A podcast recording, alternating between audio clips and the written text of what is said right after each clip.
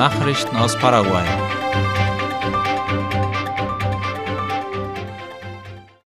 Tag 2 des Lkw-Fahrerstreiks verursacht Staus. Auf wichtigen Fernstraßen des Landes gehen die Demonstrationen weiter. Auf Ruta 1 ist die Straße bei Ita blockiert, auf der 2 in Capiatá, wie die Zeitung OI heute früh berichtete. An beiden Stellen bildeten sich demnach lange Autoschlangen. Von Seiten der Lkw-Fahrer hieß es, sie würden alle 40 Minuten den Verkehr für 20 Minuten durchlassen. Die Fahrer streiken seit gestern gegen steigende Kraftstoffpreise. In der Regierung wird derzeit die Möglichkeit geprüft, den Preis für Diesel vom Typ 3 zu subventionieren, damit dieser nicht allzu hoch steigt. Die paraguayische Wirtschaft ist nur in einigen Bereichen auf Wachstumskurs. Wie aus einem Bericht der Zentralbank hervorgeht, ist die Wirtschaft im Land in den ersten Wochen des Jahres in drei Bereichen gewachsen. Der monatliche Indikator für Wirtschaftsaktivitäten, der von der Zentralbank veröffentlicht wird, stieg im Januar um 3,5 Prozent an, im Vergleich zum Januar 2021. Grund dafür war eine verstärkte Aktivität in den Dienstleistungen, im Baugewerbe und in einigen Bereichen der Industrie. Für die drei wichtigsten Exportprodukte Rindfleisch, Sojabohnen und Strom bleiben die Ergebnisse aufgrund der Trockenheit hinter den Erwartungen zurück. In der Industrie konnte vor allem die Verarbeitung von Ackerbauprodukten und Milch ein Wachstum verzeichnen, während die Fleischverarbeitung und die Metallindustrie mit Schwierigkeiten zu kämpfen hatten, heißt es in dem Bericht der Zentralbank. Die Beschäftigung im Industriesektor hat im vergangenen Jahr 19 Prozent der Wirtschaftskraft erreicht. Darüber schreibt La Nación unter Berufung auf Daten des paraguayischen Industrieverbandes UIP. Im vergangenen Jahr verzeichnete der Industriesektor demnach im Vergleich zu den anderen Wirtschaftszweigen einen bedeutenden Aufschwung. Der sei auf die schrittweise Aufhebung der Corona-Maßnahmen zurückzuführen, wie es heißt obwohl in den letzten Monaten des vergangenen Jahres noch eine Atmosphäre der Einschränkung herrschte, führte eine leichte Lockerung der sanitären Beschränkungen zu einem bedeutenden Aufschwung in der Wirtschaft, vor allem für die Unternehmen, die vorher ganz hatten schließen müssen. Trotz alledem gab es insbesondere in der verarbeitenden Industrie ein bedeutendes Wachstum, das die Schaffung von Arbeitsplätzen unterstützte. Das Justizministerium besucht Loma Plata. Dort ist in der Siedlung Pesempo'o heute ein sogenanntes Justizmobil unterwegs. Wie die Koordinatorin des Einsatzes vom Justizministerium, Frau Dr. Maria Eugenia gegenüber Radio ZP30 erklärte, wird in Pesempo'o heute vor allem die Möglichkeit geboten, Ausweisdokumente zu beantragen und erneuern zu lassen. Je nach Bedarf bietet das Personal des mobilen Büros auch weitere Dienstleistungen in entlegenen Orten an, darunter in den Bereichen Gesundheit, Rechtliches und Soziales. Ein großer Mangel herrsche meist jedoch bei den Ausweisdokumenten, so Frau Argania. Sie betonte, wie wichtig es ist, dass die Menschen sich ausweisen können und wies darauf hin, dass die Ausstellung des ersten Ausweispapieres kostenlos ist. Die Einsätze des mobilen Büros finden im Rahmen von Abkommen statt, die das Justizministerium mit den Departementsregierungen, oft mit der Abteilung für Fragen von Ureinwohnern, geschlossen hat nach den Einsätzen im vorigen Jahr gefragt, sagte die Koordinatorin vom Justizministerium, dass man 2021 landesweit 12.000 Einsätze mit dem Mobil durchgeführt habe, darunter ärztliche Sprechstunden und Medikamentenversorgung, Fortbildungskurse, Rechtsberatung, Dokumentenbeschaffung und Eintragungen ins Zivilregister. Demnächst plane man, in die entlegenen Ortschaften wie Santa Rosa und Escalante zu kommen, so Frau Argagna.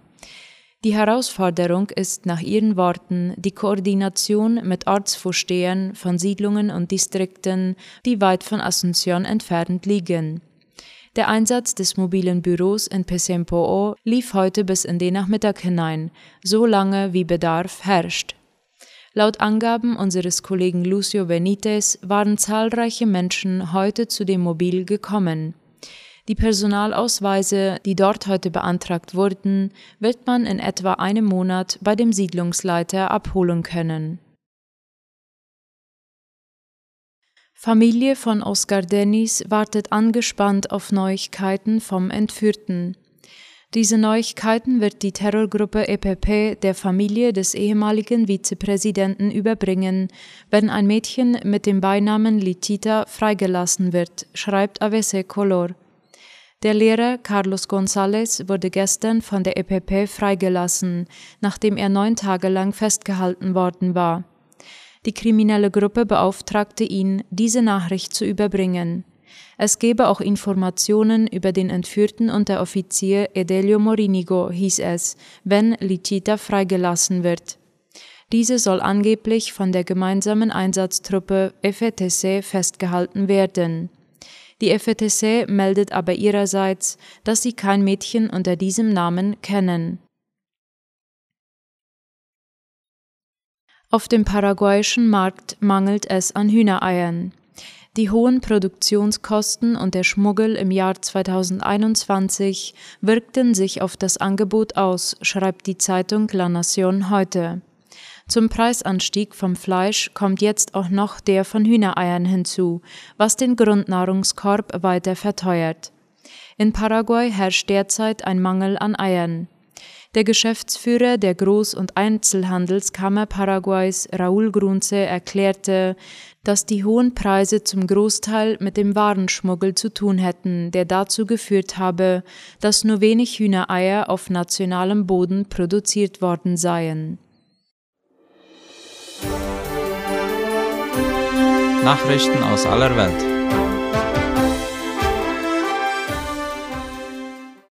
Ausgangssperre in Kiew. Verhandlungen mit Russland gehen weiter und wichtige Staatschefs zeigen Solidarität mit der Ukraine. Nach neun schweren Angriffen auf die ukrainische Hauptstadt Kiew hat der Bürgermeister Vitali Klitschko eine lange Ausgangssperre angekündigt. Von heute Abend bis Donnerstag früh dürften die Einwohner ihre Häuser nur verlassen, um sich in Schutzräumen und Bunkern in Sicherheit zu bringen, schrieb Klitschko im Nachrichtenkanal Telegram. Darauf bezieht sich die Tagesschau in ihrer Berichterstattung. Ausnahmen gelten bei der Ausgangssperre nur für Personen mit Sonderausweisen. Russische Truppen versuchen, Kiew von mehreren Seiten einzukreisen. Die Stadt bereitet sich seit Tagen auf eine mögliche russische Blockade vor. Die Verhandlungen zwischen der Ukraine und Russland sollen nach Angaben des ukrainischen Präsidenten Zelensky weitergehen. Die ukrainische Delegation habe gute Arbeit geleistet, sagte Zelensky in einer Videoansprache. Ins Detail ging er nicht. Zelensky sagte, er habe derweil mit dem israelischen Ministerpräsidenten Naftali Bennett gesprochen, um den Krieg schnell zu beenden und einen ehrlichen Frieden zu erreichen. Bennett hatte zuvor auch mit dem russischen Präsidenten Wladimir Putin telefoniert.